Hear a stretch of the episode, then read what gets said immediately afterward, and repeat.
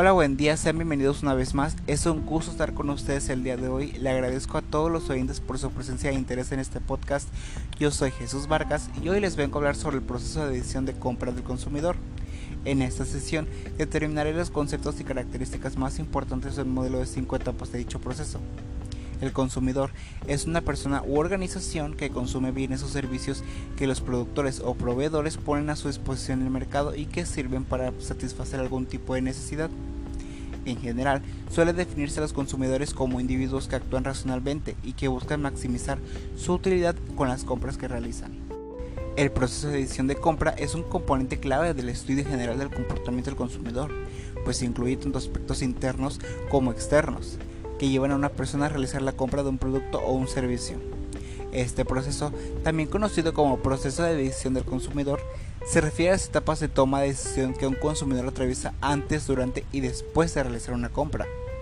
Durante este proceso, el consumidor se da cuenta de cuáles son sus necesidades, las analiza, recolecta información sobre la mejor forma de solventarlas, evalúa las alternativas disponibles y realiza una decisión de compra final, para posteriormente evaluar su experiencia de compra.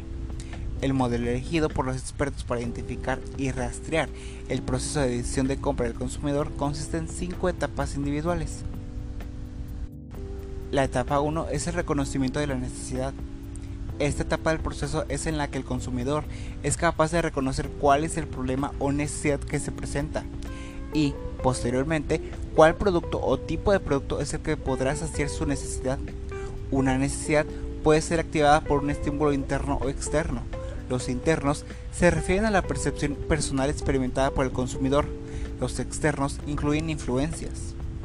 La etapa 2 es la búsqueda de información.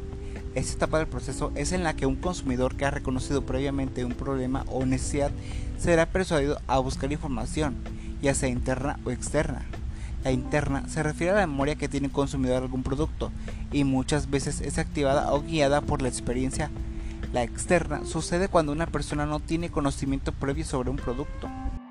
La etapa 3 es la evaluación de alternativas. Esta etapa del proceso es en la que los consumidores evalúan todas sus opciones de productos y marcas en una escala de atributos que tengan la posibilidad de proveer el beneficio que están buscando. Durante esta etapa, los consumidores pueden ser influenciados significativamente por su actitud, así como por el grado de involucramiento que tengan con el producto o marca en general. La etapa 4 es la compra. Esta etapa del proceso es en la que los consumidores están listos para comprar. Han decidido dónde y qué es lo que quieren comprar y están listos para invertir su dinero. Durante esta etapa el consumidor se genera la intención de comprar con una marca porque ha evaluado todas las alternativas y ha identificado el valor que le traerá cada una. La etapa 5 es la evaluación postventa. Esta etapa del proceso es en la que los consumidores reflexionan sobre su compra reciente, piensan cómo se sintieron al respecto, si fue una buena inversión y sobre todo si regresarán a la marca por futuras compras y la recomendarán entre sus amigos y familia. Usualmente los clientes que regresan suelen conformar un tercio de los ingresos totales de una tienda. Los consumidores buscan la mayor satisfacción y placer posible en base a sus recursos. No obstante, en ocasiones, y debido al importante papel que juega la publicidad o el marketing, puede que un consumidor se llegue a exceder de sus posibilidades y actúe irracionalmente, consumiendo más de lo que debería. Antes de seguir debemos hacer una pausa en el camino para conocer la diferencia entre comprador y consumidor. El comprador es la persona que adquiere y compra, como dice su nombre, un bien o un servicio. El consumidor es el que lo consume, el comprador puede ser el consumidor o no serlo. Imaginemos cuando hacemos un regalo a un amigo.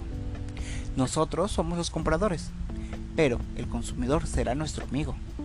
Las empresas, por norma general, siempre establecen esta distinción, pudiendo seducir así a los potenciales compradores. Y bueno, en conclusión, cada individuo en particular establece y conoce cuáles son sus necesidades o inquietudes eligiendo los bienes o servicios que mejor puedan satisfacer los mismos de manera independiente. Eso ha sido todo por hoy. Espero tengan un buen día. Fue un gusto estar con ustedes una vez más. Muchas gracias por su atención. Les habló Jesús Vargas. Hasta la próxima.